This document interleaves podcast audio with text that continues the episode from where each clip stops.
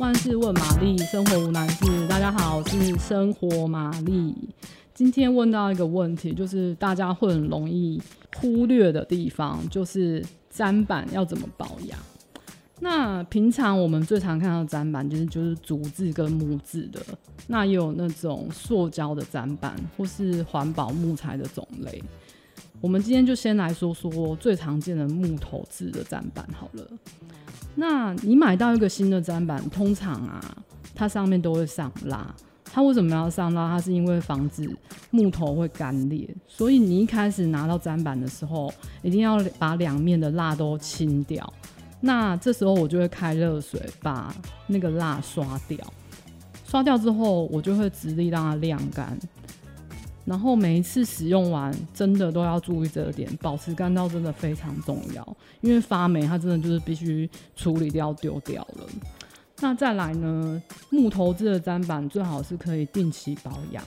那我觉得橄榄油是一个很好的选项，你可以拿纸巾沾一点点的油，在砧板上轻轻的抹薄薄的一层，抹完之后你就放到旁边让它凉，它就会自己吸收了。那我很建议大家，就是基本上都要有三个砧板，一个是切生生食蔬菜啊，比如说嗯蔬菜水果啊，类似这种东西。当然就是一个是切熟食，因为有时候可能你煎牛排，你需要切片，那这时候如果再拿切生食的砧板，其实蛮不卫生的。再来就是一个处理生鲜肉类的砧板。那生鲜肉类砧板上次有说到，就是最好是用塑胶的，因为塑胶的话它比较不会沾染，也比较好清洗。不过就是它很，你在切的时候它很容易动，因为它表面是非常光滑的。这时候我下面会垫一块湿的抹布，你只要放在上面，它其实就非常稳了。那偶尔比如说你在处理鱼，你可能需要片鱼的时候，那那个塑胶砧板不是就会有味道比较重这样子。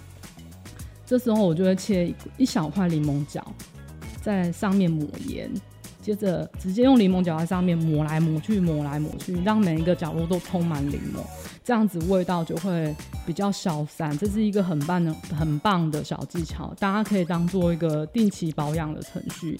那不只是塑料，连木头砧板啊，或者是我刚刚说切熟食，都可以用柠檬这一招来来做去味的步骤步骤。